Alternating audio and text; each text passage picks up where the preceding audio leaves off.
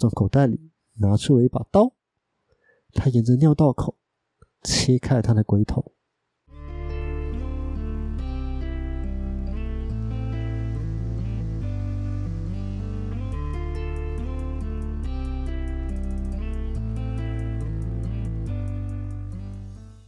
欢迎收听，你又知道了，每周让你知道一件你可能不知道的事。我是老八，没错，又到了一周一次的这个怪奇诊疗室的时间。这个系列虽然流量不是这么高，但我只能说听众的回应其实蛮踊跃的。看来大家对这种莫名其妙的东西其实非常非常感兴趣，而且这个甚至在瑞典的留学生圈已经传播开来了。为什么这样说呢？主要是因为我一个瑞典的朋友，他把我的这个 podcast 就是拿给他瑞典朋友听。据他的说法啦，他们是笑在北丁北当啦，我是不知道为什么啦。而且而且，他们还对这个飞机杯为什么会塞进肛门里这件事情展开了一个非常非常学术性的讨论。那以下呢是瑞典听众的一个推论，他的理论是什么？他其实是这样说的。飞机杯会到肛门里面这件事情呢，不是一个人造成的，而是两个男生他们准备要做爱，那在做之前总是会有一点，你知道前戏，对，所以他们就把飞机杯来当做一个前戏来把玩。那其中一个人可能就比较欲求不满一点，他就是在另一个人的鸡鸡还在飞机杯里面的时候呢，就把飞机杯连同鸡鸡一起塞到了自己的肛门里面，就形成了一个巨型保险套的一个概念。然后呢，诶。就拔不出来喽！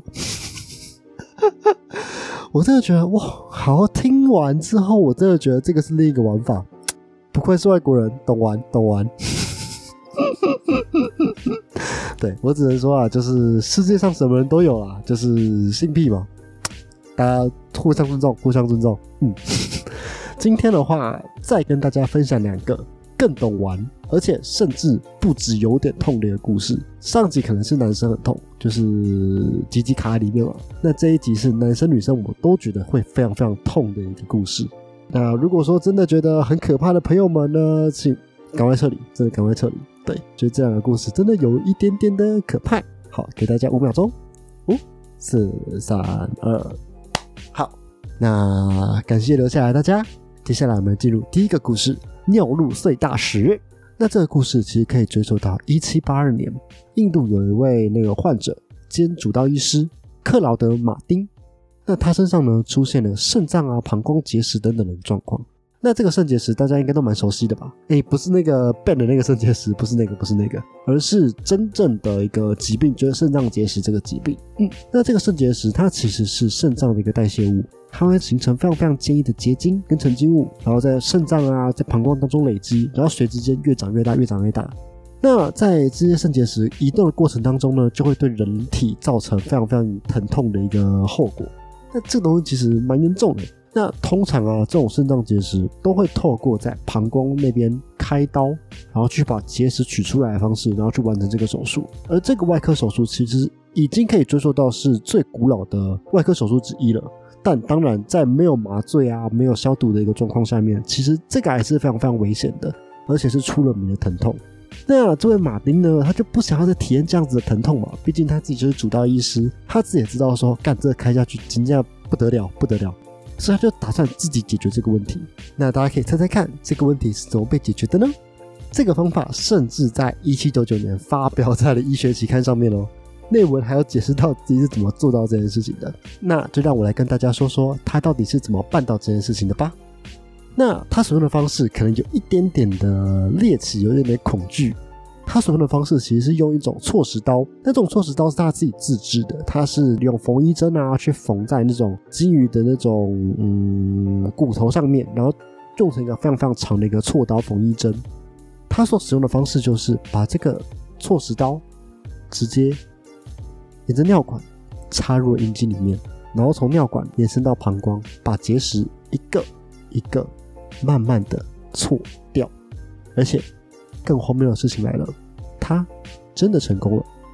他在做了这个治疗之后，他就把很多很多的结石一并给排了出来，而且而且他还把这个结石送给其他医师去进行检查，想要去看，哎，他到底是不是真的结石？那那些医师也回应说，哎，确实，他所寄来的这些样本啊，真的是所谓的肾结石，而且上面都有很多的一些被错石刀错开的一些痕迹啊纹理，也证实了马丁医生的这个错石刀的这个手术方式是真的有用的。但是他们同时也警告，如果说过度使用这种错石刀的话，很可能会导致致命的膀胱发炎。那这个马丁呢，头也是很铁啦，对，还是每天每天做这样子的一个事情，而且他相信自己就是可以把这些结石们给全部解决，而不用透过手术的一个方式。那他在投稿到医学期刊的文献上面也有写到，他每天都在进行这种碎石的一个测试。那碎石过程当中基本上是不太会痛的，而且他是一天照三餐使用。听到这边，我有点不确定，你知道，就是他每天尝试这件事情，让我觉得说这样是有快感，是不是？还可以爽成这样，一天三次是怎样？哎，我这个没有办法想象，我自己的鸡鸡插入任何的东西，被插入任何的东西，我这个感觉会痛死，你知道吗？就是有种输尿管啊、导尿管之类的东西，我会觉得说，哦，好可怕。而在过程当中，马丁当然遇到非常非常多的一些问题，像是他不确定要怎么将结石集中到膀胱狭窄的一个颈部。嗯，我想是因为这样才可以尿出来吧？我觉得。那最后他怎么做呢？他使用的方式是将温水注入膀胱，这样子就可以把结石推到膀胱颈，然后用错石刀去插入膀胱跟石头中间，这样子就可以把石头给排出来了。好，我知道资讯量有一点点太大，因为。就我看了这么多次文章啊，还有去反复看了一下他到底怎么做了之后呢，我也不确定我自己理解的到底是不是正确的。我理解是两个方式：第一个，他喝了大量的水，让结石们卡到膀胱颈，然后再排出。但我心里跑出了第二种猎奇的方式，是他用了某种方式把水灌到了鸡鸡当中，逆流而上跑到了膀胱里面。好，写到这边我就觉得很非常非常猎奇啊。到底是不是这么做呢？我们还是不要知道好了。总之，将石头卡到膀胱颈之后，就可以用锉刀去戳进尿道里面。只要戳对地方，膀胱就可以自己把这个石头给排出喽。写到了这边，我只想问一句：这样子真的有比动手术好吗？听起来真他妈是酷刑，好不好？哎，你要想一下，就是你呃每天都有那种输尿管在你的尿道里面进进出出、进进出出、进进出出，该他妈恐怖死了！那马丁有没有出过意外呢？当然有，怎么就是人在江湖嘛，怎么可能不挨刀呢？就是有一次他在搓结石的时候，尿道整个痉挛，搓石刀牢牢卡住了十几分钟。而在放松之后，大量的血液跟结石持续的涌出。但马丁啊，几天后仍然继续的去碎石，仍然没有什么太大的一个问题。个鬼啊！大哥啊，你没有看到你鲜血大量涌出吗？这件事情非常不正常的事情，好吗？然后他自己后面还补述说，这件事情很常发生，不用大惊小怪。OK，你开心就好，你开心就好。而且他也推荐大家自己来试试看，真的不必动手术喽。而且他还表示，这项疗法不建议其他人来操作，因为只有自己才知道说到底哪个地方会痛，然后也只有自己才可以真切的感受到结石到底在哪里，要到哪里放入锉刀。而他的饮食也是特意调整过的哦，他的食物基本上都是用煮的啊或是用烤的一个肉类，然后搭配温开水及泻药去保持体内的一个畅通。当他发现自己的尿液变清澈的时候，便可以开始继续错他的结石们。他甚至最多一天内，他错到了十到十二次的一个结石。我听到这波子想说，干的话你上瘾了是不是啊？这个是某种性癖吧？我觉得他可以从中获得快感，是不是？我真的觉得。干性癖可以冷门啊，但不要邪门啊！拜托，真的很痛啊！不要这样啊！好，总之呢，气象疗法也真的把他的尿结石给解决了。OK，OK，我们谢谢这位马丁医生，就是他为了我们的科学，为了我们的医学更进了一步，他站在医学的尖端的，还是不怕被刺死的那种。好，那刚刚有讲嘛，就是这篇文章它其实是有刊在期刊上面的。而当时的外科权威帕特医生，他知道了这件事情之后，他就是采取了一个那些攻杀小的态度，俨然就是并不相信这件事情是可行的啦。但想想也是合理，毕竟这就是一个全新的手术领域。因为当时唯一可行的方式就是把膀胱切开来取石术而已。还是一句啦，先知总是走的比较前面嘛。而这项疗法还真的有人去仿照，并且去改良它了。十九世纪上叶，许多科学家就开始去研究这件事情的可能性。他们和马丁一样，就是他们会去从尿道去插入器具，然后对这些石头进行钻孔啊、研磨、粉碎等等的一些步骤，从而去避免开放性的一些伤口。毕竟那时候你有开放性的伤口，就很容易有感染啊，很容易死亡等等一些状况。而在一八二四年，真的有一位法国科学家首次进行了这个实验，并把它称之为了碎石术。在这边我只能说啊，干这个马丁医生真他妈的先知啊！而且他还是身兼患者及医师本人哦。佩服佩服佩服佩服！好，那最后一个故事，那应该是这个系列里面最恐怖、最可怕的一个故事了。那在这边，我要先警告大家，这是一个非常非常痛而且很荒谬的一个故事。我打完这个故事的时候呢，我散值直接掉了一半。我录完，我相信我会再掉一半。对，所以如果没有办法承受的朋友们呢，请赶快撤离，真的。我不希望这段 podcast 让你感到不舒服。对，好，给大家五秒钟的时间撤离。好，那感谢接下来留下来的勇者们。那接下来就让我来说说这个荒谬的故事吧。这故事叫做阴茎分裂术。果是听到这个 s e n 就开始掉了，有没有？好，在十九世纪的时候，有一位法国医生曾经写下一本书，叫做《临床外科手术中的异物论》。它其实就是在讲各式各样的物品啊，插到人体的各个孔洞当中的一个状况。其实就跟上次我们讲到的部分差不多，只是这边的话就是写了几个诶比较 h a r d c o 的案例分享给大家。而这些案例们，通通都是患者把物品塞到自己尿道而去求诊的一个故事。而这些物品们通常呢都跟他们职业有关，像是那个修女。修女她会是锥子，锥子的末端，它在它卡在尿道里面啊，还有一些修饰的腰带，缝衣师的针，我靠，针也塞进，好 OK OK，呃，还有一些那个牧羊的羊骨画笔，还有一些葡萄农的一些枝条啊、笔杆等等等等的，就是你知道塞进肛门啊，来或者是把自己的鸡鸡塞到别的地方，这已经够哈口了。但是我没有想到最哈口的东西，居然是把这些东西们全部塞到自己的尿道里面。我只能说，干他妈的人到底发生什么事情？性癖可以冷门，不要邪门好不好？拜托，不要把这些 东西塞到自己尿尿的地方，我求你们，超级无敌恐怖的。对，这些都是那本书里面有讲，然后我查到一些资料，就有写相关一些东西。但是这本书里面想讲的故事，其实是比这些东西都还要再恐怖数倍以上的。它其实是前巴黎外科医生所写的一本书里面记载的一个故事。所以它应该算是可信啦，应该可信度应该还算是有。那在这个病例的第一行字，开宗明义的第一行字，就是在描述这位患者。这位患者呢，他叫做那个加布里埃尔加里安。那这名男子呢，他是名牧羊人，他从十五岁时开始自慰。OK，差不多差不多就是一个年轻的孩子。但是重点来了，一天八次。OK，OK，这个就有点超过了，你知道？哎，大家不知道，男生们，男生们就是一定都有考过，通常，通常。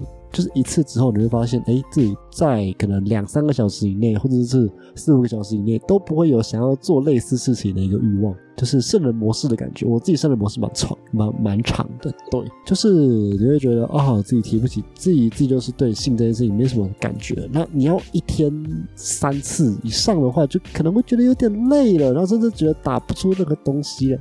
对，然后。这位先生呢，一天八次，我真的觉得他妈八次是要把血抠出来，知不知道？他妈的！那当然，当然，每天抠，每天抠，所以他的精力量当然是会越来越少，越来越少，越来越少的一个状况。而且他会开始有一些射精困难的一个状况，甚至甚至他抠到一个小时，全身抽搐之后才会射精，然后最后呢，射出来的不是精液，而是少少几滴血的一个状况。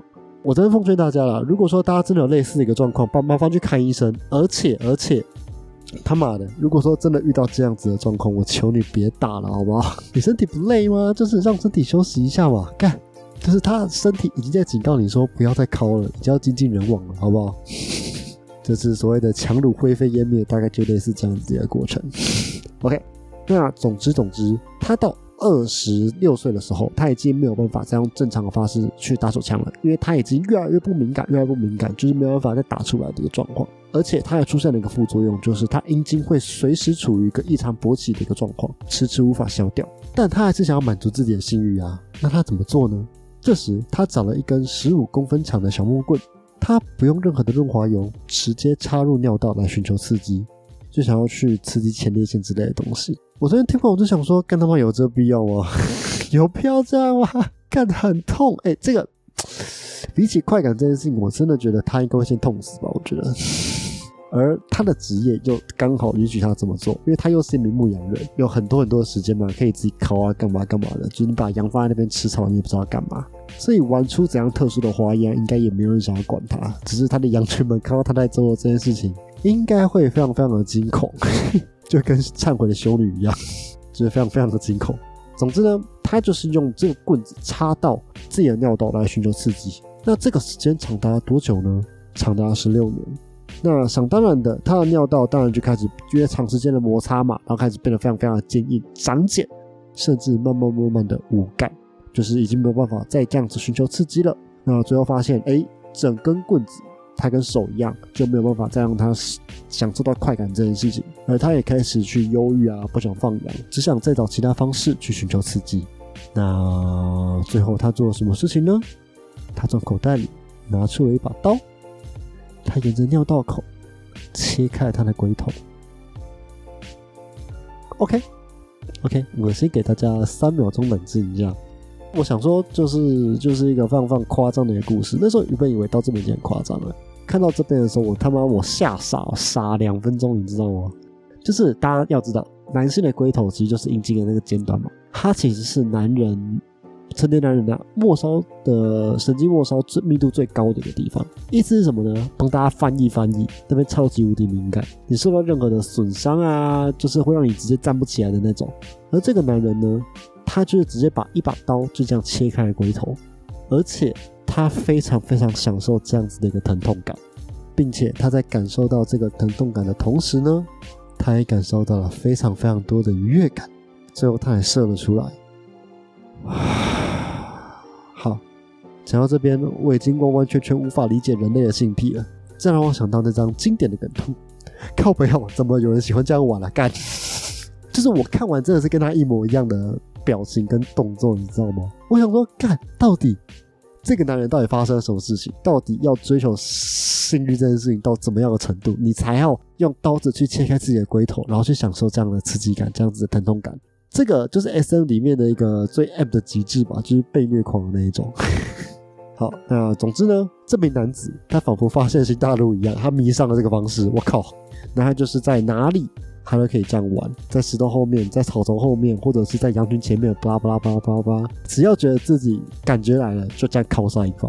那大家可以猜猜看，最后他发生了什么事情呢？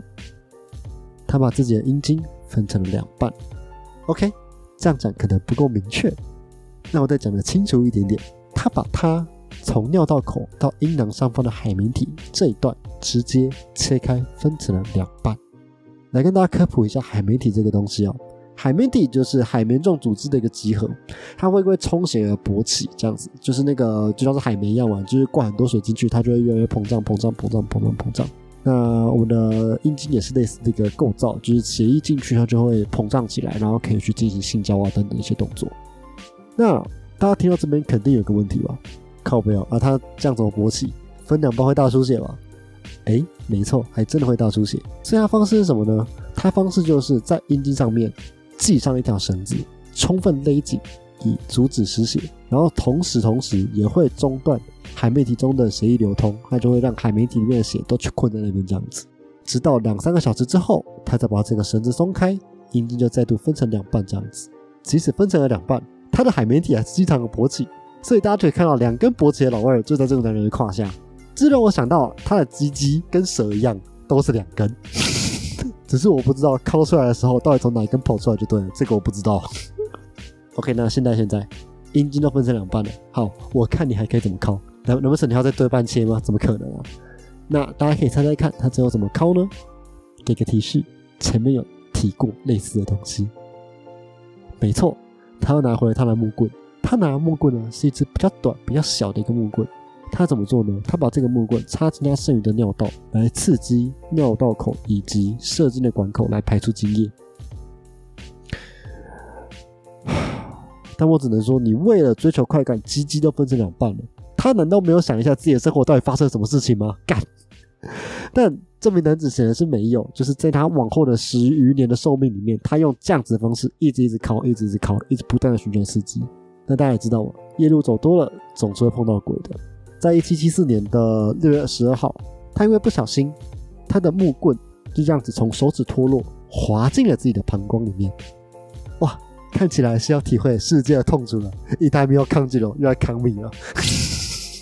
那在滑入了膀胱之后呢？想当然的，他就排，他就发生了一些剧烈的疼痛啊，排尿困难啊，甚至呕吐等等的一些状况。而他摆脱这个困境，他怎么做呢？他用木勺深入了自己的直肠，然后想要把木棍给推出来。那大家想也知道，当然于事无补。他试了几，他试了几百次，都全部都没有用。那最后，他也只好向医生求诊，也因此住院了三次。那他也一直不同意医生来确认他自己的病因来检查，毕竟。对，说不出口嘛。为了快感把自己鸡鸡切两半这件事情，就是谁能讲得出口呢？对不对？所以他就一直一直拖了下去，一直拖了下去。总之呢，总之呢，就在住院三次之后，在医生的软磨硬泡下面，他总算愿意让医生检查了。那他最先被发现的呢，当然是他鸡鸡被分成两半这件事情。这也让医生感到非常非常的惊讶。干，虽然说我知道我在讲废话，但这他们真的是非常非常的惊讶，而且引发了密切的关切。看这医学史上的奇观吧。如果说我在场，肯定也很好奇。而患者表示，这个是天生的，但在检查之后呢，发现上面有非常非常明显的疤痕和痕迹，所以得出了结论，这他妈根本不可能是天生的。而在灵魂拷问下面，才有了上面这些种种的细节。虽然我不是很想知道就是了，但我觉得蛮有趣的，就分享给大家。而外科医生们，他们也确认膀胱确实有异物的存在。所以他决定怎么做呢？他决定在肛门跟阴囊之间开出一个开口，然后做一个有点像膀胱结石的一个手法，去把里面的一些那个里面的那个小木棍给抽出来。那原本原本这个患者是不想动手术的，但在他服用了一百滴的那种止痛剂之后，仍然没有办法缓解他的剧痛，他是愿意去动手术。那总之呢，总之呢，医生就开始动刀了。他做出了开口之后，手指探入了那个异物所在的地方，改了一下异物的位置。然后随之用洗肉钳去把这个棍子给夹出来，最后终于缓解了患者的疼痛，然后就出现了一些轻微出血啊、排尿正常等等的一些状况，看起来好像是没事了。但在几天之后，这名患者因为感染的关系，出现了一些咳嗽啊、发烧等等的一些状况，就是非常常见的开刀后的一些感染这样子。最后在手术后三个月直接死亡。这个就是在怪奇诊疗室里面，我看下来，我觉得最荒谬、最疼痛、最……猎奇的一个故事分享给大家。对，那我觉得，我觉得其实这名患者其实蛮可怜的，他肯定有精神相关的一些疾病，也为此所苦。那在现代的话，可能就这个相关的名词就是所谓的性成瘾，而他也受到性欲的影响啊，然后去难以就是去迷惑，难以自拔，甚至去产生一些冲动、强迫性的一些性行为。那如果说这个性没有办法得到满足的话，他就可能感感到一些非常非常焦虑、忧郁等等的一些状况。而现在这个东西其实都可以去医院去进行求助，很多地方都有相关的一些门诊。如果有需求的朋友们，可以去那边寻求专业医师的帮助哦。那今天的节目就先到这一边，我觉得我不用在后面多分享什么东西了，因为这东西够哈口了。对，好，那今天的节目就先到这一边。那这个系列会先暂时暂搁一下，我会呃最近要讲新的东西了。对，嗯，如果说大家感兴趣的话，我再去分享几个有，我再去找几个有趣的一些案件啊，或者是相关的一些东西再分享给大家。好，那今天的节目就先到这边，我是老八，下次再见，拜拜。